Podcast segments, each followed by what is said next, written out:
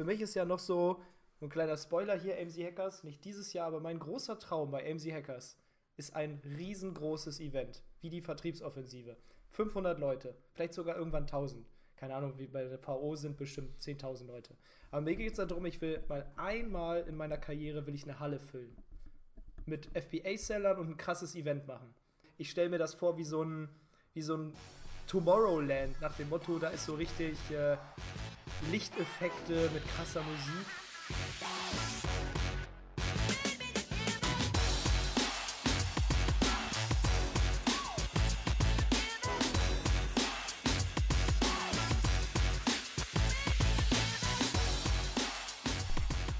Willkommen AMZ Hackers zur AMZ Hackers Bestseller Show, dem etwas anderen Podcast zum Thema Amazon FBA und E-Commerce. Hallo Freunde, wie geht es euch an diesem wunderschönen sonnigen Tag? Hervorragend. Chris, Chris lacht sich schon wieder tot, weil du einfach gerade weg warst. Deine Stimme war einfach plötzlich weg. Und ich dachte, was ist jetzt los? Aber es funktioniert. Mir geht's auch hervorragend. Wonderful. Warum? Sonne. Weil die Sonne scheint. Ist es krass. Wir haben es, glaube ich, alle gemerkt irgendwie in den letzten Tagen. Ähm, wir haben jetzt gerade Dienstag und irgendwie Montag, Dienstag, Mittwoch und teilweise auch Donnerstag in ganz Deutschland einfach über 22 Grad oder so. Strahlender Sonnenschein, einfach mega geil. Zeitumstellung, ähm, good Vibes. Und unsere Laune ist wieder am Start, oder? Es ist Absolut. krass. Ich habe es vorher zu. Chris schon gesagt, als ich gestern rausgelaufen bin und dieses Gefühl im Gesicht gespürt habe, so diese Wärme, so dachte ich so, krass, was ist das? Was ist diese Ja. Sonne? Ja, ist einfach wirklich für mich so ein neues Lebensgefühl. ist wie so, wenn Glückshormone einen durchschießen würden. ich habe habe auch sofort wieder gesagt. gesagt, okay, ab nächstes Jahr, wenn es irgendwie geht, muss ich wieder im Winter einen Monat weg. Ja, ich meine das gerade auch zu Jan. Jedes Mal, also denke ich mir aber auch jedes Mal wieder, wenn so Zeitumstellungen und sowas sind, dann denke ich mir so, hä, als ob ich das noch nie erlebt habe. So. Also jedes Mal denke ich wieder Ja. so, hä, wie cool ist das eigentlich so? Als hätte ich das voll lange jetzt nicht gehabt. Also ist ja auch eigentlich so, wenn dann die Sonne wieder rauskommt und ist auf einmal, auf einmal kann man ein T-Shirt wieder raus, dann ist es auf einmal dieses Gefühl, was du halt gar nicht mehr kennst. Gerade im Frühjahr ist es halt komplett was anderes irgendwie. Und das finde ich mega geil. Ist einfach komplett ein anderes Feeling. Ist aber auch wieder nur so geil, weil du es natürlich jetzt eine Weile nicht hattest. Ja, stimmt auch wieder. Ja, aber so lange muss es halt nicht sein. Also, wie gesagt, dieses Jahr war es schon krass. Normalerweise sind wir immer im Januar, Februar, März irgendwas weg. Ähm, aber das war halt das erste Jahr jetzt seit vielen Jahren, wo wir halt wirklich da sein, zu Hause bleiben mussten, um irgendwie die Welt zu retten.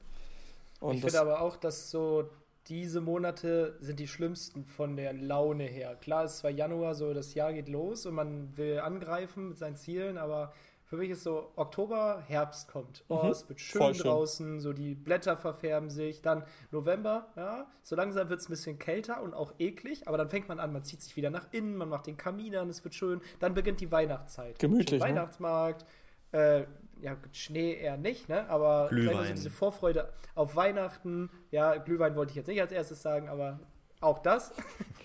man freut sich auf die Zeit mit der Family über Weihnachten. Meistens so die einzigen sieben Tage im Jahr, wo man mal richtig abschaltet. Also zumindest bei mir. Mhm. Ich mach, ich schalte zwar mal ab, aber ich glaube, so weit zwischen Weihnachten und Silvester, das ist die Phase, wo einfach auch kein Kunde was will. Die meisten Geschäfte verkaufen nicht mehr viel, weil das war alle vor Weihnachten. So, das ist die einzige richtige Off-Season. ja. Und wenn das vorbei ist, dann ja, ich habe Bock zu arbeiten, das Jahr geht los, Ziele, Attacke, Vollgas, aber trotzdem in so einer Arbeitsstimmung, dass nicht so diese Glücksgefühle so krass da sind. Also ja, Dopamin und alles, du Mhm. erreichst Ziele, schön und gut, aber es gibt ja noch mehr als nur Dopamin, weil du Ziele erreichst. Und Ja, dann und kommt dann so ab Februar so lange. dieses, ja. ja, Das Ding ist, ähm, du hast ja im Januar, Februar ist es ja schon so lange extrem dunkel. Das heißt, du bist schon in dieser extrem dunklen Ja. Phase seit sehr langer Zeit. Im, Im November, wie Chris schon sagt, du freust dich reinzugehen, du freust dich auf, auf Coziness. Du hattest aber auch vor kurzem noch richtig krass Sonne und alles. Und im Februar Ja. ist halt schon, ich glaube, Februar ist irgendwann, irgendwann im Februar ist, glaube ich, der dunkelste Tag des, nicht der dunkelste Tag des Jahres, sondern der, der depressivste Tag des Jahres tatsächlich, weil ähm, gerade nichts ist. Also es war lange kein Weihnachten, lange kein Feiertage, irgendwie bist du gerade, äh, sind gerade alle am Arbeiten. Es ist extrem dunkel und genau das ist gerade der Tag, wo dann, wo es dann auch irgendwo wieder bergauf geht. So jetzt halt Richtung, Richtung April, äh, Ende März ist halt wieder mega geil. Dann kommen, fangen die Blätter wieder an zu wachsen. Allein sowas finde ich schon richtig geil. Oder die Magnolien und Kirschbäume fangen an zu blühen. Sowas ist halt echt schön, ne? Ja, du hast halt am Ende des Jahres immer noch so die Events, Weihnachten, Silvester und so weiter. Du arbeitest so irgendwie gedanklich auf was hin, aber dann, wie du gesagt hast, Januar bis März ist dann so gar nichts gefühlt. Also ich weiß nicht, ob jemand da vielleicht Geburtstag hat, aber ansonsten ist es so eine richtige Durchhängephase. Ja, absolut. Und deswegen freuen wir uns Auch vom Umsatz mehr. vielleicht bei manchen. Ja, ja, schon, schon, stimmt, hast du recht. Viele kommen aus dem Weihnachtsgeschäft. Ja, Philipp kennt das nicht. Bei dem ist immer High Season. High Selling Season. In jeder ja. Saison ein saisonales Produkt platziert. Ja, und ich merke es halt einfach auch, wie gesagt, am Gemüt, wenn es die Wetter wieder geil wird, ist man wieder geil drauf. Man kann wieder mehr machen, man geht abends grillen. Gestern im Live-Call, wie viele Leute saßen einfach draußen. Also es hatten echt ein paar Leute eine Sonnenbrille auf, du hast im Hintergrund überall strahlend blauen Himmel gesehen. Einer hat doch gestern gegrillt. Ja, der ja, Jakob hat Jakob Schulz hat einen Grill angeschmissen. So wie geil. Also no excuses. Du kannst echt, auch wenn es geiles Wetter ist und du mit deinen Kumpels grillst, kannst trotzdem in Live-Call kommen. Setzt dir Kopfhörer auf, stellst dich an den Grill, lernst noch ein bisschen, während du gerade in der Sonne stehst. Das ist doch mega geil. Oder hörst einfach zu. Du kannst ja, also normalerweise soll ja jeder die Kamera anmachen, damit man sich auch sieht, weil es ist ja so ein Get-Together. Aber es nimmt ja auch keiner ganz böse, wenn du halt sagst, ich kann gerade nicht, ich höre einfach zu. Ja. Sondern gehst du rein, Kamera aus, Kopfhörer, machst dich stumm und hörst einfach zu. Ja. Wir hatten schon Leute, die waren auf dem Laufband. Die waren auf dem Laufband, während sie äh, im Call waren. Dann haben wir, manchmal, manchmal, sprechen wir die Leute an, wenn die halt Kamera aushaben, jo, wir wollen dich sehen, wo ist die Kamera? Und dann machen die kurz an und sagen, ja, sorry, ich bin gerade im Gym. und dann ist es auch in Ordnung, dann geht die Kamera wieder aus. So muss das sein. Okay, was steht noch an gerade? Ich glaube, Christo hat noch eine Sache. Also ich habe noch ein paar Sachen auf dem Zettel hier, die gerade äh, abgehen. Ich kann ja das, das vorwegholen, wo ich eben mit Marc drüber philosophiert habe vor dem Podcast, wo du noch nicht drin warst, wo es aber um dich ging. Ja, deswegen will ich wissen, worum es geht. Nein. Also, ich lese gerade wieder ein neues Buch von Seth Godin, meinem Lieblingsautor, The Practice. Das habe ich heute Morgen schön. Das war auch ein mega Genussmoment. In Bremen am Osterdeich an der Weser habe ich mich auf eine Bank gesetzt in der Sonne und so eine halbe Stunde einfach gelesen, bevor ich ins Büro gegangen bin. Ähm, aber worum es ging, also vom Inhalt her, das ist jetzt wieder so ein, so ein philosophischer Ansatz, nee, weiß ich nicht, aber es ging, immer, es ging darum, dass wir im Kopf so krass drauf gepolt sind auf das, auf ein Ergebnis, auf ein Outcome. Mhm. Und er hat so eine geile, so einen geilen Vergleich gemacht er bringt Leuten bei zu jonglieren. so. Und wie machst du das? Er hat gesagt, du fängst an, du nimmst einen Ball, du nimmst einen Ball und wirfst den hoch. Aber du lässt den fallen. Du darfst den nicht fangen. Dann hebst du ihn wieder auf, schmeißt ihn wieder hoch und lässt den fallen. Und in deinem Kopf explodiert erstmal alles. Weil was ist das Ergebnis? Der Ball ist runtergefallen. Also das Ergebnis ist, ich habe verloren, ich habe es nicht geschafft. Mhm. Und er meinte, es geht beim Jonglieren aber nicht um das Ergebnis. Es geht um den Wurf also um den Prozess. Das heißt, du sollst eine Stunde lang oder zwei Stunden immer nur einen Ball hochwerfen und fallen lassen. Und dann mit der anderen hat zwei Stunden. Und immer wieder fallen lassen. So, und irgendwann, wenn du das abwechselnd machst, landet plötzlich der Ball wieder in deiner Hand. Weil du dich so lange auf den Prozess und nicht auf das Outcome fokussiert hast, mhm. dass das Outcome hinterher kam. Also ich kann nicht jonglieren, ich weiß nicht, ob das so funktioniert, aber ich fand die Metapher geil. Dass in dem Moment, wo du den Ball hochwirfst und er fällt runter, in deinem Kopf sofort alles explodiert. Verloren. Ja. Nicht geschafft. So, und dann haben wir drüber geredet, wenn du so ein Unternehmen hast, dass man sich auch mal, also das ein, ein, kreatives Arbeiten ist im Grunde, du versuchst etwas, was vielleicht nicht funktioniert, aber deiner Zielgruppe hilft es trotzdem. Keine Ahnung, bei MCAcast, wir machen irgendein Projekt, was der Community mega hilft es kann sein, dass das nicht funktioniert. Das wissen wir vorher nicht, weil es ja vielleicht auch mal was ganz Neues ist. Was meinst du so. mit funktionieren für uns oder für den Kunden eine Strategie nicht funktioniert? Also meistens fürs Unternehmen heißt funktionieren ja häufig monetär. Für den okay. Kunden heißt funktionieren, ähm, er ist weitergekommen. Also wenn wir etwas Natürlich machen, was für uns monetär nicht schlau war, aber trotzdem den Kunden weitergebracht hat. Genau, und es, es kann ja auch beides sein, weil meistens ist es so, wenn du dem Kunden wirklich helfst, also dich auf diesen Prozess konzentrierst, dann ist Outcome in den meisten Fällen auch, dass du daran ja, Geld okay. verdient hast. Ja, das, ist ja, das funktioniert einfach so. So, und dann habe ich eben überlegt, oder beziehungsweise habe ich Marc gesagt, dass von uns, glaube ich, zum Beispiel du hast ja bei Amazon ein Cashflow-Business. Das heißt, du hast jetzt nicht so krass nur eine Marke, wo alles miteinander harmoniert, sondern schon Produkte, die mhm. sehr divers sind. So, und im Grunde gibt es bei dir nur den Outcome-Zahl. Mhm. Weil es ein Cashflow-Business ist, auf Cashflow fokussiert. Das heißt, du hast die letzten drei Jahre jede Entscheidung getroffen, Cashflow, weil es ist ein Cashflow-Business. Irgendwo kommt ja auch der Name her. Mhm. Und deswegen ist auch, wenn wir drei über Projekte diskutieren, kommt immer jeder mit seiner Art der Entscheidungsfindung. Stimmt. Und die ist bei dir sehr stark gepolt auf, das ist viel Arbeit und macht finanziell keinen Sinn. Weil das ist ja, so führst du ein Cashflow-Unternehmen. Ja. Das ist ja weder, weder schlecht noch gut, weder falsch noch richtig. Und weil ich so das hundertprozentige Gegenteil von dir bin, weil ich Marken aufbaue, ist es für mich immer, was ist der Prozess? Macht es die Sache besser? Funktioniert das, weiß ich nicht, aber ich mache die Sache besser. Koste es, was es so- wolle. Ja, manchmal, das kann man jetzt auch wieder aus deiner Sicht schlecht interpretieren. Und bei mir ist halt diese Outcome, hat es sich finanziell gelohnt, nicht egal, aber nicht an erster Stelle. Und dass wir so auch bei MC Hackers dann die Entscheidung finden. Aber dass das bei dir über die letzten drei Jahre, dadurch, dass dein Unternehmen so funktioniert, so in deinem Kopf ist, deine Entscheidung ist sofort, okay, Aufwand äh, Betrag. multipliziert mit verdient, das ist ein Ergebnis. Ist das rot oder ist das schwarz? Also plus oder minus? Ja, und wie, wie, wie plus ist das? Hat sich das gelohnt mit der Arbeitszeit wieder? Ja, genau. Und bei mir, dieses Outcome ist halt, ich stehe, so blöd es klingt, du wirfst beim Jonglieren den Ball hoch und fängst ihn immer. Mhm. Und ich stehe da halt und werfe den Ball 50 Mal hoch und er fällt jedes Mal runter. Aber ich bin irgendwann gut in diesem Prozess des Werfens. Und ich lache dich aus, Ich während ich, noch, während ich noch die ganze Zeit versuche, den zu fangen. Ja, du gehst halt wahrscheinlich weg mit äh, 200 Bällen im Sack und ich mit gar keinem, weil ich habe sie alle runterfallen lassen. Aber so, ich habe einfach mit Marc darüber geredet, wie wir im Kopf diese Entscheidung treffen. Und du bist so drauf gepolt durch dein Unternehmen und ich durch meins, dass wir da so die zwei Extremen gehen. Mhm. Und dann, ich sage manchmal, ja, wir müssen das machen, das ist doch glasklar, wir müssen das versuchen. Und du, Chris, so ein Schwachsinn, das funktioniert nicht. Das Ding ist, das sind ja, also keins davon ist ja richtig oder falsch, sondern genau. es sind nur verschiedene Ziele. Bei mir ist ja auch so, wir haben uns schon öfter darüber amüsiert, dass ich zum Beispiel einmal ein Produkt ausgesucht hatte, wo ich nicht mal die Marge geprüft hatte. Einfach nur, weil ich gesagt habe, ich will dieses Produkt in meinem Portfolio, weil meine Zielgruppe braucht dieses Produkt mit den anderen. Ist mir egal, ob das Minus macht, das, das muss für die Marke da sein. Und das sind halt unterschiedliche Ziele. Und am Ende ist natürlich schon so, dass ein Unternehmen irgendwie profitabel sein sollte. Das ist ja, sonst ist ein Unternehmen nicht gesund und am Ende bringt es deiner Zielgruppe gar nichts, wenn du insolvent gehst. Ähm, das heißt, es muss ein Teil dieses Ziels irgendwie sein. Aber ich finde es auch super spannend, dass, dass wir alle so ein bisschen aus einer anderen Richtung kommen. Aber am Ende, das, wenn wir es vereinen, und das ist auch wieder so das Schöne, wenn man mit Geschäftspartnern zusammenarbeitet, die sich ergänzen, dass am Ende dann alles eigentlich zusammenkommt an Puzzleteilen und das Ding Mhm. perfekt macht. Ja, und deswegen ist auch perfekt, dass ich für die Finanzen halt äh, äh, Ausschau halte, damit ihr halt nicht, ich habe heute Morgen geschrieben, Jungs, ich weiß genau, wenn wir halt noch mehr Geld oder wenn wir irgendwie einen bestimmten Betrag auf dem Konto hätten, äh, in, auf der Firmenkasse, dann würdet ihr eh einen äh, Filmtruck kaufen mit eingebauter Nebenmaschine und Flutlichtern.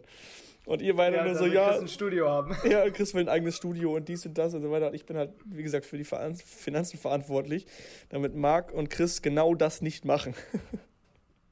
Ja, best of all worlds, ne? Ja, ist Das wirklich ist so. halt, das ist Synergie. ja. Das ist Synergie. Wahrscheinlich würde so, würden wir alle drei einzeln MC Hackers aufbauen, wäre vielleicht deins übelst rational, meins insolvent und Philipp, äh, Max, weiß ich nicht, so, keine Ahnung, was dann Keine bei. Marc der Spezialfall Marc wäre. Und Marc würde dann keine Rechnung Nee. stellen am Ende. ja, ich würde es kostenlos Ja, also machen Marc wahrscheinlich. wird einfach so die Leute coachen. Ach ja, ich, ich stelle mal eine Rechnung. Okay, geil. Aber ich finde so, dieser, dieser Gedanke, mal einfach versuchen, sich vom Outcome zu lösen, der hilft halt auch mal kreativ zu sein. Weil wenn du bei allen Sachen sofort immer nur wissen musst, was passiert, dann wirst du 90% der Sachen, glaube ich, gar nicht versuchen. Mhm. Für mich ist ja noch so ein kleiner Spoiler hier, AMC Hackers, nicht dieses Jahr, aber mein großer Traum bei AMC Hackers ist ein riesengroßes Event, wie die Vertriebsoffensive. 500 Leute, vielleicht sogar irgendwann 1000. Keine Ahnung, wie bei der VO sind bestimmt 10.000 Leute. Aber mir geht es darum, ich will mal einmal in meiner Karriere will ich eine Halle füllen. Mhm. Mit FBA-Sellern und ein krasses Event machen. Wird das funktionieren? Keine Ahnung. Ja, was heißt Das kann funktionieren? furchtbar- Funktionieren kann auch heißen, wir haben es Ja, gemacht. okay. Ja, Ja, ja, genau. Wird es monetär funktionieren? Riesenrisiko. Wenn das Break-Even ist, so ein Event, dann ist das, glaube ich, schon maximaler Erfolg. Wenn's dann, wenn man dann 10.000 Verlust gemacht hat, war es deswegen nicht erfolgreich. Vielleicht hat aber auch was anderes nicht funktioniert, nach dem Motto so, ich stelle mir das vor wie so ein, wie so ein Tomorrowland, nach dem Motto, da ist so richtig äh, Lichteffekte mit krasser Musik, dass es halt nicht nur Inhalt ist, sondern auch so viel Show mit dabei ist, dass es zum Erlebnis wird. Dass man da rausgeht und sagt, was war das bitte? Und auch das war der geilste oder Konsequenz. Vielleicht ist es nicht profitabel, aber so viele Leute erfahren von AMD Hackers, dass so viele coole Leute mit an den Start kommen, die so viel Mehrwert mitbringen und Teil davon werden, dass sich so gesehen wieder gelohnt hat. Ja, genau, aber es ist halt dieses, da kann so viel schief gehen, vielleicht, vielleicht gefällt es ja nicht mal den Leuten, weil vielleicht mache ich es einfach nicht gut. Das Risiko ist da, aber wenn man das alles sich vorher überlegt, was sind die ganzen Outcomes? Technik geht nicht, die Leute sind unzufrieden, dann ist auch noch unprofitabel, dann wird dieses Projekt niemals stattfinden. Ja. Weil es halt so, ja. Ja, aber ich habe es auch vorher zu Chris schon gesagt, ohne dass du Dinge testest und Dinge nicht funktionieren, kommst du ja nie an den Ort, wo es funktioniert. Also je mehr du testest, desto mehr kommst du ja an den Ort, wo du weißt, das funktioniert. Weil du so viele Dinge getestet hast, die nicht funktioniert haben. Da kommt wieder ein Kalenderspruch. Steh einmal mehr auf, als du hinfällst und dann bist du erfolgreich. Kalenderspruch-Counter. Oh. Ding! Vielleicht brauchen wir einen AMC Hackers AMC Kalender. Hackers Kalender. Ja, ich wollte es auch sagen. oh nein. Philipp, was Philipp kostet das? Was bringt das? Ja, was kostet das, den einmal zu drucken? Wie hoch sind die Versandkosten? Wie viele müssen wir verkaufen, damit sich das rechnet? Welchen Prozess wir machen so, wir? Egal, aber wir haben coole Sprüche, die wir reinschreiben können. okay, nice. Äh, ja, wo du gerade beim Thema Bucher, Bucher, wo du beim Thema Bucher warst. Ich lese gerade Leaders Eat Last. Ich glaube, das äh, habt ihr auch beide schon gelesen, richtig? Es ist eine Weile her, aber ja. Also ich höre es als Hörbuch tatsächlich, ähm, weil ich mache gerade eine 10.000 Schritte Challenge. Ich muss jeden Tag 10.000 Schritte laufen. Das heißt, ich habe genug Zeit, während ich durch die Gegend tingle, mein Hörbuch zu hören und Schritte zu sammeln. Ähm, Genau, kurze, kurze Side Story. Also, wir haben ja mal diese zwei Wochen Koffein-Detox gemacht. Die nächste Challenge, die wir jetzt gerade machen, ist ähm, elf Tage waren das, glaube ich. Elf Tage kein Fast Food, keine Pizza, Burger, Pommes, whatever. 10.000 Schritte am Tag und kein Industriezucker. Das machen wir gerade. Hier im Office wieder. Tage. Äh, bis zu meinem Geburtstag haben wir gesagt. Wir haben das irgendwie letztes Wochenende entschieden oder so und haben, bis zu meinem Geburtstag haben wir gesagt, waren elf Tage, weil an meinem Geburtstag will ich nämlich Kuchen essen, Bier trinken und eine gute Zeit haben. Äh, Chris und ich unterstützen, warten. wo wir können mit unseren Stories immer. Ja, ihr schickt die ganze Zeit irgendwelche Stories, wie ihr Burger mit doppelt Mayo und was auch immer alles esst. Ähm, ja, auf jeden Fall. So, da bin ich jetzt der unangenehme Kumpel. Philipp hat am 1. April Geburtstag. Oh nein, Chris, warum sagst du das? Entschuldigung. warum? Okay. Ja, das ist doch immer, einer kommt ins Büro und der Erste brüllt, er hat Geburtstag. Ach so, ja. Blick so, Mann, musste das jetzt sein? Und dann alle rennen zu dir. Ah, ja, stimmt. Ja. Zum Geburtstag. Ja, Aber das ist Fall, so, äh, ganz kurz bevor du deine Story fertig machst, Philipp, das finde ich krass, weil es gibt so zwei Typen von Menschen. Die einen feiern den Geburtstag des Todes, so die wachen nachts auf und ja. schreien, ich habe Geburtstag! Und die anderen hm. kommen ins Büro und wollen gar nicht, dass irgendjemand weiß und sind voll genervt, wenn ihm jemand gratuliert. Das muss ich, da muss ich direkt die, die Story dazwischen werfen, weil Merle, ist, wir, Merle und ich sind die zwei Extremen, also meine Freundin, weil ich bin so, meistens merke ich einen Tag vorher, ich habe auch Geburtstag. Upsi, ich habe ja. Ja gut, ich hole mal vielleicht. Ja, wie, äh, wie alt werde ich eigentlich? ja, das vergesse ich manchmal auch, wenn mich jemand fragt, wie alt bist du? Warte mal, 96? Welches Jahr haben wir? Ähm, und Merle ist so, die hat schon einen Tag vorher Geburtstag. Das ist ihr Prä-Geburtstag quasi. Also, also immer wenn sie Geburtstag so hat, muss ich schon einen Tag vorher alles machen, was sie sagt. Dann feiern wir rein. Am, am, an ihrem Geburtstag sowieso bin ich den ganzen Tag der Diener. Und am Folgetag kommt auch bei allen der Satz, aber ich hatte doch gestern Geburtstag. also sie hat praktisch drei Tage Geburtstag. Das meinte ich. Geil, ey. Ja, wir machen, wir machen bei uns äh, eine kleine Versammlung, aber nicht viele Leute. Alle machen den Corona-Test vorher. Also wir sind alle Corona getestet, wenn wir uns zusammentreffen. Ähm, so ein mittelgroßes Ding. Also jetzt, ich bin eigentlich so, so eine, genau so eine Mischung. Ich bin jetzt nicht der, der sich unterm Tisch versteckt, aber auch ich bin der, der gerne Leute zusammenbringt und das kann ich halt an meinem Geburtstag, weil dann, wie, wie, du schon sagtest, alle hören, mir, alle hören auf mich und dann kann ich auch alle einladen, dann kommen alle zusammen. Wie cool. Ja, auf jeden Fall ähm, haben wir diese Challenge gerade laufen und wenn ich, ähm, wenn ich diese Challenge nicht bestehe, das heißt, wenn ich entweder weniger Schritte laufe oder aus Versehen Zucker esse oder aus Versehen äh, Fastfood, dann muss ich meine Haare auf drei Millimeter rasieren. Ähm, überall? Überall. Ich kann auch gerne vorne einen Zopf, einen Zopf stehen lassen, wenn du willst, aber eigentlich überall, ja. Ähm, und das machen wir hier mit dem Büro wieder, wie letztes Mal auch mit dem Kaffee. Und das steht halt so am Whiteboard. Also hier hinter mir ist gerade ein Whiteboard, das steht da jetzt nicht drauf, aber wir haben es halt fett dran geschrieben äh, bei uns im Raum. Und das ist halt so geil, weil wir uns jeden Tag halt Screenshots schicken und Bilder. Äh, Jan zum Beispiel muss 25 Minuten Sport am Tag machen. Und der hat so einen Timer, 275 Minuten geht der. Und der muss immer, wenn er Sport macht, lässt er den weiterlaufen. Also der muss quasi das richtig runterarbeiten. Und so motivieren wir uns als extrem. Und kann ich jedem empfehlen, schweißt zusammen. Also es macht ein Team aus einem, wenn man sowas mal zusammen macht, äh, gemeinsam sich challenged. Und es ist natürlich auch extrem lustig, sollte jemand verlieren, dem anderen dann die Haare abzuschneiden. Also sind immer coole Sachen.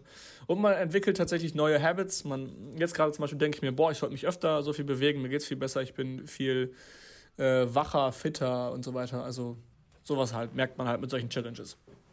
Ja, genau. Auf jeden Fall wollte ich darauf zurückkommen. Ich lese gerade Leaders Eat Last und ja, Hauptmessage einfach aus dem Buch war für mich, dass ich es krass finde, wie, ähm, ich bin jetzt ganz, ganz am Anfang genau an der Stelle, wo er halt sagt, okay, du musst halt deine Mitarbeiter, die du einstellst, so behandeln, als wäre es ein Patenkind, nicht Patenkind, sondern als würdest du ein Kind adoptieren. Quasi, du bietest dem Kind ja, wenn du es adoptierst, ein neues Zuhause und willst dieses Zuhause so optimal für dein Kind aufarbeiten, dass es sich total wohlfühlt und geschützt wird. Vor allem geschützt vor was? Vor äußeren Einflüssen, vor, vor Mobbing in der Schule, du willst, dass es ein gutes Umfeld hat, du willst, dass es sich, zu, sich ausleben kann, du willst, dass es mit dir über alles spricht, du willst quasi, dass dein Kind sich dir öffnet, damit es glücklich wird. Und genau das Gleiche solltest du als Arbeitgeber mit deinen Mitarbeitern machen. Du solltest denen ein Zuhause bieten, wo die sich wohlfühlen, wo es keine Ellenbogengesellschaft gibt, weil dann, erst wenn du dich innerhalb deiner Organisation zu 100% sicher fühlst, kannst du als Organisation, also als Firma, gegen äußere Umstände kämpfen. Was wir als Unternehmer machen, ist ja eigentlich nur, wir kämpfen mit Problemen, wir kämpfen mit Konkurrenten, wir kämpfen mit, mit bestimmten Sachen. Und wir sollten uns als geschlossenen Kreislauf sehen, um uns vor Gefahren zu schützen, als Unternehmen. Und halt unser Unternehmen voranzutreiben. Und mal angenommen, du bietest einem Mitarbeiter nicht dieses Zuhause, nicht dieses, diese wohlige Atmosphäre, wo er weiß, okay, wenn ich einen Fehler mache, kriege ich nicht auf den Deckel, ich werde nicht gefeuert. Erst dann kann er sich zurücklehnen und sich darauf fokussieren, nach außen zu kämpfen und nach außen das Ding voranzubringen. Wenn er nämlich innerlich die ganze Zeit denkt, oh krass, jetzt habe ich hier innerhalb der Firma, muss ich mich rechtfertigen, wenn ich irgendwas mache, Leute gucken auf mich, Leute sagen, hey, jetzt bist, was bist du für ein Streber? Oder ich werde irgendwie, äh, ich bekomme komische Sprüche für irgendwas, dann muss ich mich ja, kann ich mich ja nicht darauf konzentrieren, nach außen zu kämpfen, sondern ich bin die ganze Zeit in einer, in einer, in einer Verteidigungshaltung innerhalb der Organisation. Und das finde ich halt voll cool, dass man einfach sich, sich darauf fokussiert. Ähm, den Leuten was Cooles zu bieten und das sollten wir bei AIM jetzt auch halt haben, machen wir sowieso, äh, aber ich habe gesagt, hey, lass uns da nochmal einen Fokus draufsetzen. Und was wir auch immer sagen ist, das haben wir heute Morgen noch geschrieben, wenn wir Leute einstellen, lieben wir es, die in unseren Kreis einzuschließen. Wir lieben es, denen unser Netzwerk vorzustellen. Wir lieben es, die in dieses Leben, was wir halt leben, mit reinzuziehen, weil es ist ja irgendwo doch was anderes, was wir machen. Und ich glaube, Angestellte, die bei uns anfangen, sind halt nicht die typischen Karriereleute. Die können sich jetzt nicht durchleveln bei uns und irgendwie äh, dann, keine Ahnung, äh, äh, was weiß ich, für Karrierestufen durchmachen und dann den Lebenslauf aufpolieren. Leute, die zu uns kommen, haben ja eigentlich andere Werte. Die haben so diese Freiheitswerte, die wollen entspannt äh, äh, einen geilen Alltag haben, wollen auf Reisen gehen, wollen Unternehmen vorantreiben und auch was erreichen, sicherlich, das ist ganz klar. Aber die haben andere, andere Kernwerte, glaube ich. Ähm, ja, und da haben wir morgen drüber gesprochen, wie wir einfach jeden, der irgendwie in unser Umfeld kommt, damit reinziehen wollen und für den auch das Beste wollen. Wenn wir das erreichen, haben wir nur happy, glückliche Mitarbeiter, können denen das geben, was sie eigentlich wollen und alle sind zufrieden und wir, ja. Wie äh, auch unser Einstellungskriterium ist, wenn wir irgendwie in Frankfurt ein Event haben, ein MCKs Meetup, müssen wir ja meistens, also sag ich mal jetzt von Bremen aus, boah, wie weit ist das? Fünf Stunden mit Auto? Mindestens, ja. Ja, oder sogar wenn es weiter in den Süden geht, die, wir müssen mit dieser Person fünf Stunden im Auto sitzen und da Bock drauf haben. Ja. Also nach dem Motto, die Frage ist, kann ich mir vorstellen, mit dieser Person fünf Stunden lang im Auto zu sitzen und zu reden, zu lachen, Musik zu hören, gut drauf zu sein und anzukommen und voller Energie zu sein ja. und nicht eigentlich erschöpft sein von fünf Stunden unangenehmer Atmosphäre, bei der man froh ist, dass sie vorbei ist. Ja, oder der Angestellte ist dann froh von wegen, oh, ich bin mit meinem Chef jetzt fünf Stunden im Auto, boah, ey, jetzt muss ich ja. voll, mich voll benehmen und so weiter. Das ist doch voll geil, wenn er einfach er selber sein kann und dadurch ist er auch viel leistungsfähiger und kann viel mehr zurückgeben, weil er nicht Angst hat, irgendwas äh, falsch zu machen oder so. Und das, das ist halt diese Maske so abzunehmen. Konzept immer, was ich schon in der Schule damals nie verstanden habe, genauso wenig im Angestelltenverhältnis. Viele, also eigentlich in der ganzen Gesellschaft wird sehr viel durch Angst und Strafen gemacht. Mhm. Und eigentlich das Konzept jetzt gegenüber ist eigentlich so mehr Richtung Belohnung und Motivation. Also immer eher so die positiven Sachen. Ein Umfeld schaffen, was positiv ist, und ich finde auch, also ich weiß nicht, ob es einfach an verschiedenen Menschen liegt, aber Ich zum Beispiel bin immer bloß durch positive Dinge motiviert. Immer nur durch Belohnung oder Motivation. Und mich hat noch nie irgendeine Strafe oder Angst motiviert, besser zu werden. Oder so das Anstacheln oder so. Das war nie was für mich.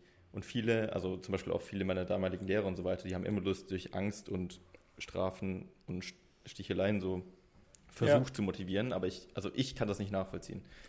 Wir hatten mal einen Lehrer, der hat, wir hatten Multiple Choice ähm, und der hat bei falschen Antworten Punktabzug gegeben. Ach, Überleg mal, was das für ein Mindset entwickelt bei den, bei den Schülern. Was das nehmen die ja mit in ihr Leben. Wenn ich einen Fehler ja. mache, dann passiert nicht einfach nur nichts, sondern mir wird sogar was weggenommen. Das heißt, im Umkehrschluss, wenn ich mir nicht sicher bin, mache ich lieber gar nichts. Boah, stell mal vor, jetzt mal einfach nur eine Idee. Stell mal vor, wir haben eine, eine Universität oder keine Ahnung, auf jeden Fall es geht um eine Prüfung.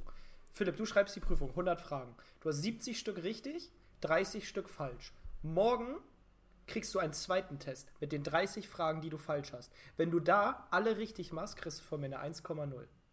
Weil du jetzt weißt, was du für einen ja. Fehler gemacht hast und du hast ihn richtig mhm. gemacht. Und dann gehst du aus der Prüfung und sagst, ich habe eine 1,0. Es geht nicht darum, alles beim ersten Mal richtig zu machen. Und es geht auch nicht darum, innerhalb von einer Stunde 100 Fragen zu beantworten. Ja, es, ist. Äh, A, äh, C, äh, D, äh, ich hab's geschafft. Und ich muss mein, mein Kugelschreiber fliegt quer durch den Hörsaal, weil ich gerade gesagt habe, ich bin fertig und äh, nächste Woche gerade mal geschafft, mehr. alle. Ja. Ja. Krass. Ja. Das ist so dämlich. Eigentlich brauchst du für solche Sachen, du kriegst eine Problemstellung. Wie lange hast du Zeit? Sag ich mal so, sechs Stunden oder so. Nach dem Motto, wenn du es nach sechs Stunden nicht hinkriegst, dann bist du wirklich noch nicht gewappnet für diese Problemlösung. Ja, genau. Aber warum sollte ich dir nicht die Zeit geben, das in Ordnung zu machen? Und vor allem. Der Fehler ist nur Fehler nochmal zu machen. Genau, ja. und, und nicht durch Externe dann den Fehler zu lösen. Also es wäre keinen Sinn dann, hätte keinen Sinn, wenn du dir dann Hilfe holst in der Klausur von deinem Lehrer, der dann dir letztendlich Hilfestellung gibt, weil du musst ja schon selbstständig arbeiten können.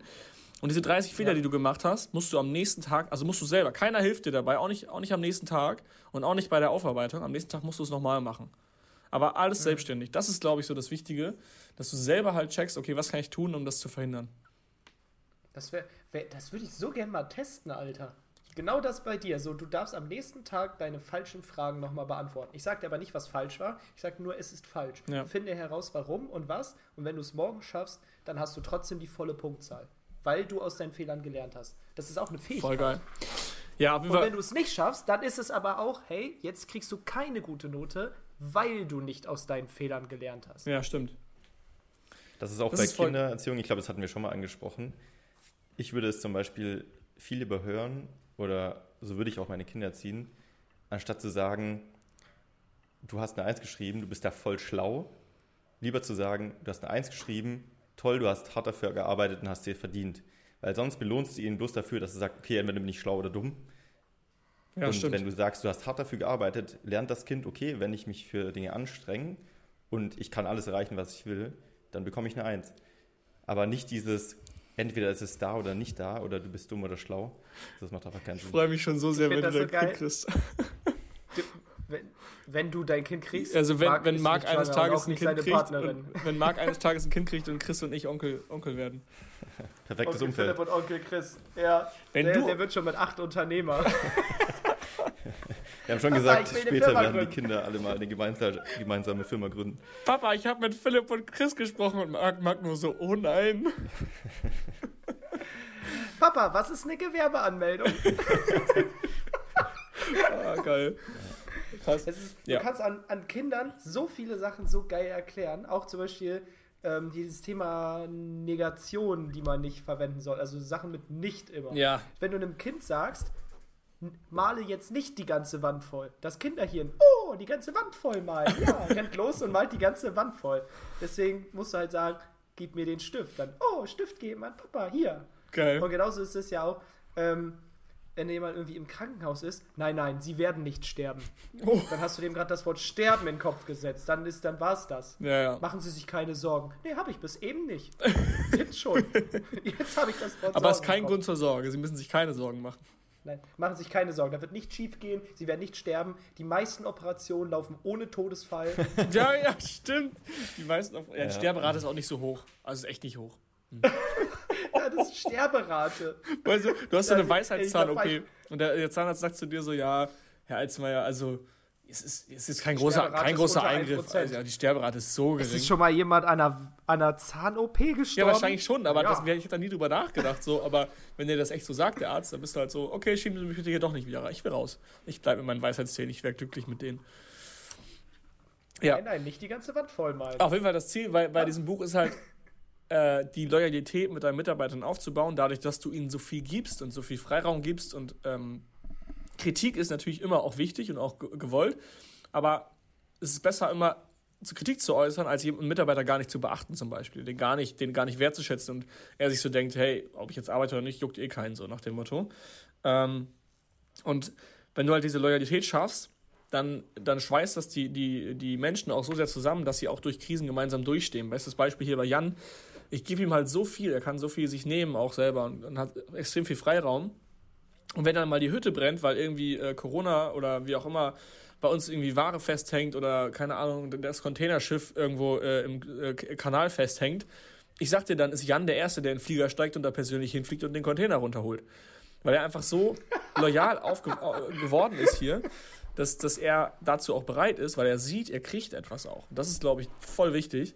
Jan schmunzelt wahrscheinlich, weil er den Podcast auch immer hört. ähm, ist halt extrem wichtig, sich dass gegenseitig schützen. Sich gegenseitig zu schützen, genau. Und dann kannst du auch mal, dann geh doch mal eher nach Hause, ist doch kein Ding. Aber wenn ich die weiß, du schützt Arbeitgeber mich, schaden sich selber, indem sie nicht unterstützen, weil sie am Ende gar keine zurückbekommen. Ja, ja, und dann, dann sagst du halt, nee, du musst heute hier bleiben jetzt, du musst heute durchziehen. Also das auf jeden Fall. Ja, und wenn es dir ein bisschen schlecht geht, ja, gut, dann mach Feierabend, aber finde ich nicht so toll. Weißt du? Also dieses gegeneinander. Ich finde, es macht auch schon die, die Bezeichnung so einen Riesenunterschied. Ich verwende niemals das Wort Angestellter. Ich habe keine Angestellten, ich habe nur Teamkollegen. Wir sind mhm. ein Team. Hier ist keiner für jemanden. Also doch, wir sind füreinander da, aber es ist nicht, es ist mein Untertan, Sklave, mhm. Angestellter, mhm. Arbeitnehmer. Ich finde, diese Begriffe haben schon so einen Beigeschmack. Vielleicht ist es subjektiv, aber ich ja, finde, subjektiv, aber geht mir genauso. Das ist mein, das ist, das ist mein Teamkollege. Ja. Wir sind hier ein Team. Ist halt so geprägt, ja. genauso wie das Wort Arbeit im Deutschen. Ist immer negativ eigentlich. Fast immer. Ich muss heute noch arbeiten. Oh, schade. Ja, stimmt. stimmt das fällt mir öfter mal auf. Ich sag nie, ich fahre arbeiten. Ich sag eigentlich nur, ich fahre ins Büro. Weil ich habe sogar eine WhatsApp-Gruppe, mit denen wir sind hier vier Leute im Büro, Travis, Niklas und Yannick und ich. Und wir haben eine Gruppe bei WhatsApp, die heißt die Büroboys. So, und äh, ich, ich fahre nicht arbeiten. Ich fahre heute noch ins Büro. Ja, ich den, auch immer. Ich ins Büro. Jungs. Ja. Oder ich bin noch kurz am Laptop. Zu Hause. Letztendlich als Unternehmer unterteilt man ja gar nicht so sehr zwischen Freizeit und Arbeit und Leben und Arbeit, weil alles eigentlich dein Leben ist. Also du versuchst ja dein Leben so zu gestalten, wie du möchtest und Arbeit ist ein Teil davon, Arbeit in Anführungszeichen. Aber also wenn du halt deinen Job hast, dann unterteilst du natürlich zwischen ich gehe arbeiten und ich kann das machen, was mir Spaß macht. Was ist das denn jetzt gerade? Es ist ja eigentlich auch Arbeit, ne? Aber im Endeffekt machen wir nichts, außer theoretisch könnten wir jetzt auch in der Sonne sitzen und bei einem Bierchen darüber reden. Jetzt machen wir einfach nur noch kurz das Mikro dazu an. Ich, ich, ich arbeite weiß, nicht, ich realisiere Ideen. Was machst du? Ich arbeite nicht, ich realisiere Ideen. Das ist geil. Das ist geil. Das ist, das ist schon, das stimmt. Jetzt, wo du es sagst, so, oft wird mir auch gesagt, ja, boah, ist aber schon scheiße, so als Selbstständiger. Du kannst echt die ganze Zeit arbeiten, ne? Und dann habe ich darüber nachgedacht und dachte so, ja, ich könnte echt die ganze Zeit arbeiten, aber es ist ja, also arbeiten ist ja gar nicht bei mir in diesem Kontext von Sinne, im Sinne von, boah, ich könnte jetzt echt noch arbeiten, wie scheiße, sondern ich denke da gar nicht drüber nach, überhaupt gar nicht. Ich, ich bin freitags genauso drauf. Du siehst Arbeiten genau. als Aktivität mit Spaß und andere sehen Arbeiten als Aktivität ohne Spaß. In den ja. meisten Fällen. Es macht mir auch nicht immer Spaß, aber ich bin einfach neutral. Das macht voll Bock, das ist cool und ich hänge mit guten Leuten ab und alles ist fein. Ich bin ich mache Wochenende, ich bin einer der wenigen Leute, die wirklich von montags bis freitags arbeiten. Aber ich bin freitags genauso gestimmt wie montags oder wie mittwochs oder wie sonntags oder wie samstags. Für mich eigentlich alles gleich. Meine Tage sehen ja. halt ein bisschen anders aus. Bei mir hat damals im Konzert ein Satz mal so richtig gefruchtet. Ich glaube, das war auch irgendein Buch. Warum stehst du morgens auf? Weil du willst oder weil du musst? Mhm. Und es war halt sofort die Antwort, weil ich muss. Ich muss um neun im Büro sein. Deswegen muss ich um 7.30 Uhr den Zug kriegen. Deswegen muss ich um Viertel vor sieben aufstehen. Du musst nicht. Also, Ja, doch, damals musste Nee, ich. das ist ja das Ding. Das ist deine Einstellung gewesen, dass du musst. Aber es steht keiner mit einer Pistole äh, äh, vor dir an deinem Bett und sagt, du stehst jetzt auf und gehst arbeiten. Du wolltest aufstehen, weil du deine Karriere gesehen hast bei der Firma. Oder weil du halt eben Geld reinholen wolltest für deine Familie. Wenn man jetzt, weil jetzt sagen wahrscheinlich Familienväter, ja, ich muss, weil ich muss meine Kinder ernähren. Nein, du willst deine Kinder ernähren. Du willst dich darum kümmern. Du musst Es steht- nichts, aber ja. alles hat Konsequenzen, was du nicht machst. Deswegen machst du es dann. Ja, du denkst dann halt, okay, wenn ich es nicht mache, dann kommt der Vermieter und Genau. hält mir die Pistole auf der Brust, weil dann, dann muss ich raus, dann will ich nicht. Musst du auch Ja, nicht, okay, aber stimmt. irgendwann trägt dich jemand raus. Ja. Aber jetzt, mir fällt gerade auf, ich habe so einen, das ist wahrscheinlich auch wieder so dieser Freiheitsgedanke, der mittlerweile so tief in einem drin ist. Ich habe so einen Leitsatz, den ich auch, glaube ich, hundertmal im Monat sage, wenn jemand sagt, ja, Chris, du musst noch das machen. Dann sage ich immer, also ich muss schon mal gar nicht. Stimmt, das sagst du so oft. Und genau mit dieser Betonung. Wir haben so oft bei uns im Team, bei uns dreien das Problem, dass wir uns Aufgaben nicht delegieren können. Wir sind ja alle drei Aufgabendelegierer. Und wenn wir uns drei Aufgaben delegieren, dann ist der andere immer so, "Mm, okay, also ich muss schon mal gar nichts. Ja, und auch so der erste Gedanke, aha, und warum machst du das jetzt nicht selber?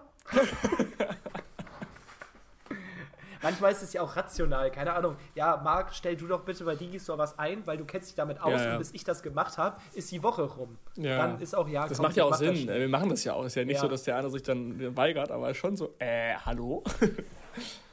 Aber ist so witzig, dieser Satz damals, warum stehst du auf, weil du es willst oder weil du es musst, hat, glaube ich, auch bei mir diesen Satz geschaffen. Weil als ich dann irgendwann nicht mehr im Konzern war, habe ich den ganzen Tag gesagt, also wenn ich jetzt muss ich nichts mehr.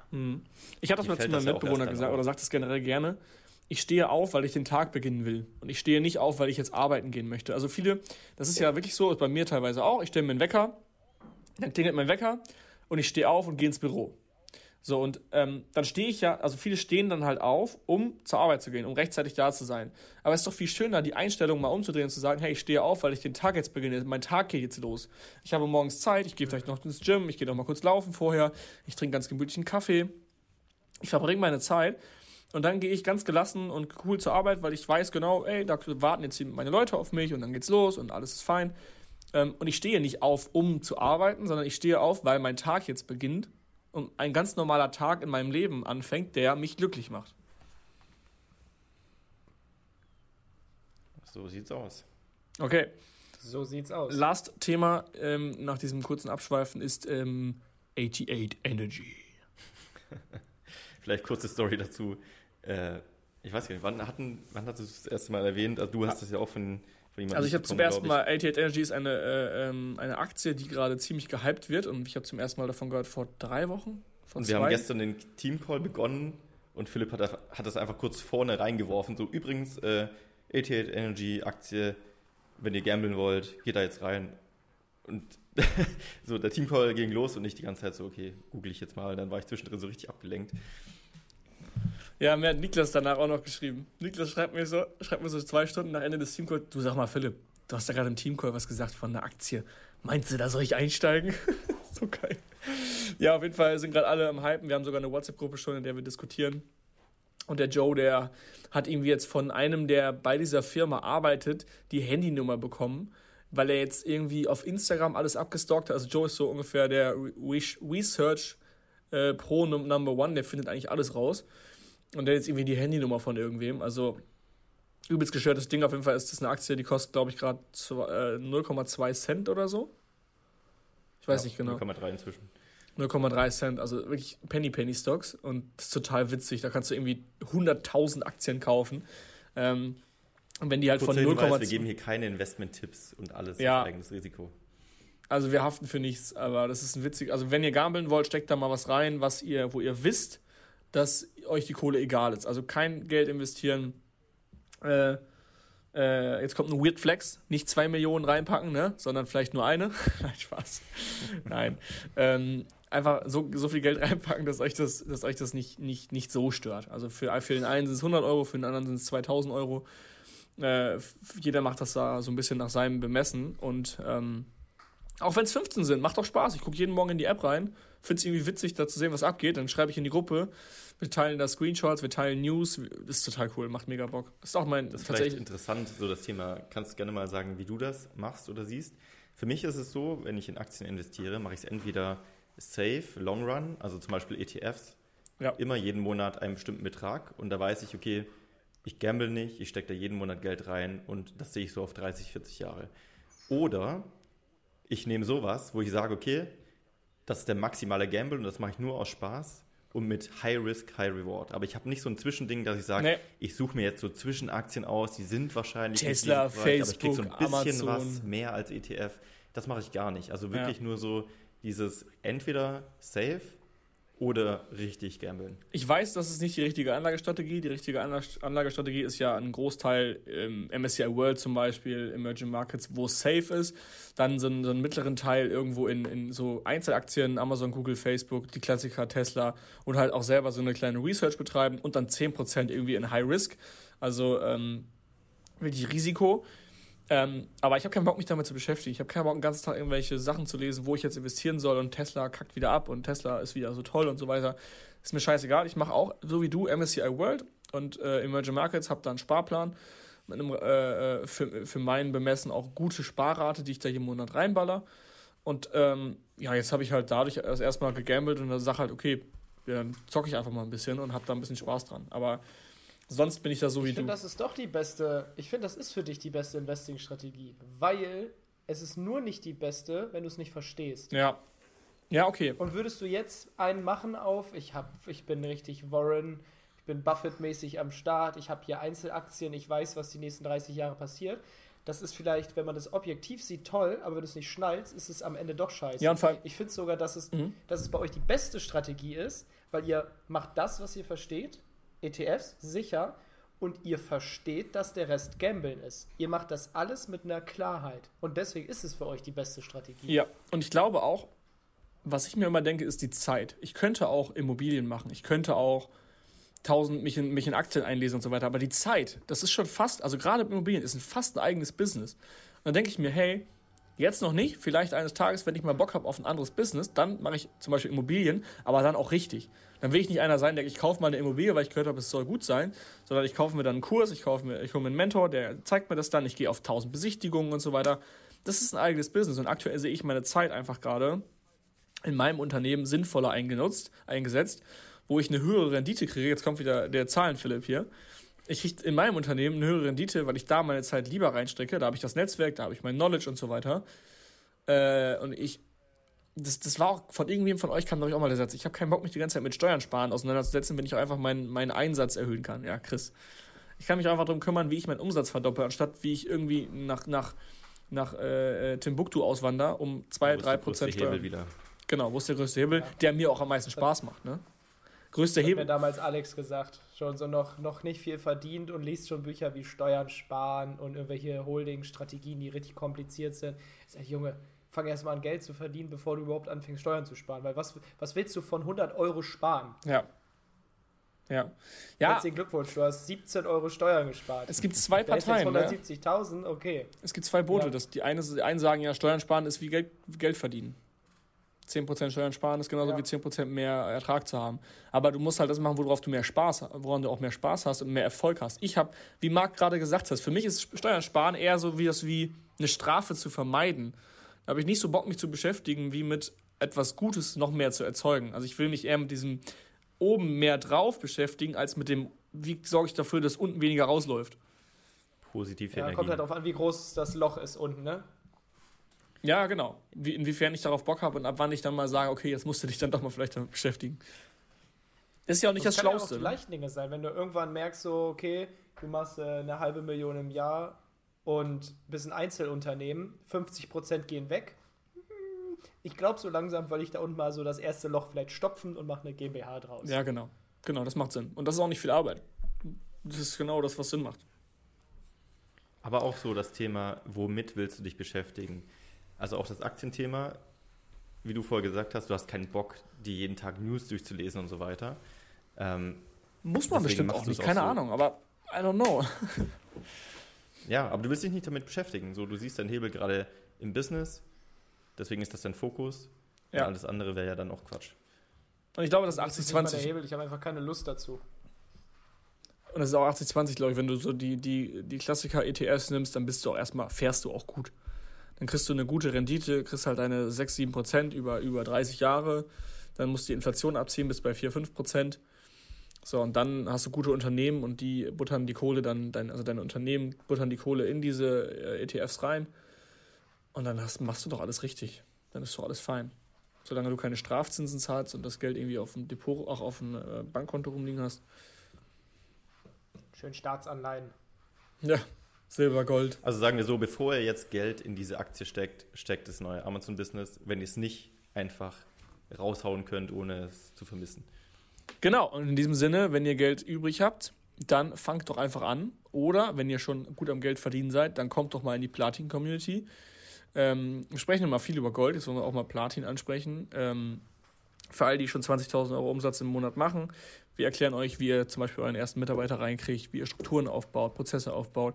Jeden Montag, 18 Uhr. Gestern waren wir 30 Leute, richtig geil. Alle saßen draußen in der Sonne. Also nicht alle, aber ein paar Leute. Die Stimmung war gut, es war entspannt. Der Call ging, glaube ich, drei Stunden. Mega viel gelernt. Wir haben voll viele Dis Sachen diskutiert. Weil irgendwann, Gold ist halt, wie gesagt, Basic, das, das kannst du irgendwann alles und dann kommst du in Platin und da geht es dann ein bisschen mehr um, um die Talks, wie auch hier jetzt gerade, so Deep Talks, die einen weiterbringen, wo man mit, mit teilhaben kann. Genau, wir haben für beides eine Warteliste, aktuelle Wartezeit. Wir werden oft gefragt, wie lange wartet man. Wir wissen es, wir können es nicht genau sagen. Ich glaube in der Regel gerade so drei bis vier Wochen. Dann kriegt ihr den Anruf von Yannick und Yannick sagt euch, wo ihr hingehört und wie wir euch weiterhelfen können. In, dementsprechend äh, tragt euch jetzt auf die Warteliste ein, denn der beste Zeitpunkt, sich in die Warteliste einzutragen, war vor drei Wochen oder vor drei bis vier Wochen. Der zweitbeste, sich einzutragen, ist jetzt sofort. Also am besten jetzt sofort nach dem Podcast www.amc-hackers.de Auto einmal kurz rechts anhalten, Blinker rechts setzen, sich kurz in die Warteliste eintragen und dann weiterfahren. Das ist wie ein, wie ein Asset in Aktien. Ich lege jetzt an und in vier Wochen kriege ich einen Anruf und in viereinhalb Wochen bin ich in der Gruppe und dann geht's ab und dann habe ich Bock und dann komme ich voran. Was hat man schon zu verlieren? Also, das ist die beste Rendite, und in die einem halben Jahr hast du dann einen Return, das kann nicht mal 88 Energy dir Wer weiß, ich weiß nicht, wohin 88 Energy geht. In und für alle, die sich das noch nicht ganz genau vorstellen können, was es am Ende ist, man muss sich das so vorstellen, AMC Hackers ist eine Community bzw. eine private Facebook-Gruppe, wo wir Schritt für Schritt Videoanleitungen haben, Ressourcen, Checklisten, alles, was du brauchst, um dir jedes Problem selbst zu lösen, zu erarbeiten. Wir haben quasi, wir nennen es immer Premium Seller Support, das heißt, du kriegst immer innerhalb von 24 Stunden auf jede deiner Fragen eine Antwort in der privaten Facebook-Gruppe. Zusätzlich ist jeden Montag um 18 Uhr ein QA-Livestream für die Goldmitglieder, wo es halt darum geht, wie lege ich ein Listing an, wie source ich mein Produkt, wie importiere ich Grundlagen. Und parallel dazu läuft in Platin die Mastermind, wo es halt mit den größeren Sellern schon darum geht, Fremdkapital, Teamaufbau, skalieren, wachsen, Prozesse. Auswandern. Halt einfach Themen, auswandern. Also einfach Themen, die für Leute, die gerade anfangen, noch nicht relevant sind. Steuern sparen. Jeden Donnerstag haben wir einen Expertencall. Das kann sein, dass unser guter Steuerberater, der Thomas Matischek, dabei ist. Anwälte sind da. Häufig sind auch ähm, ganz neue Softwares, die neu am Markt sind bei uns, stellen ihre Software vor, weil sie bei uns natürlich Feedback bekommen, Beta-Tester haben und die Bühne nutzen. Das ist jeden Donnerstag, sind also Fachthemen, die vorgestellt werden, auch in einem Livestream. Das heißt im Grunde, ihr bekommt alles.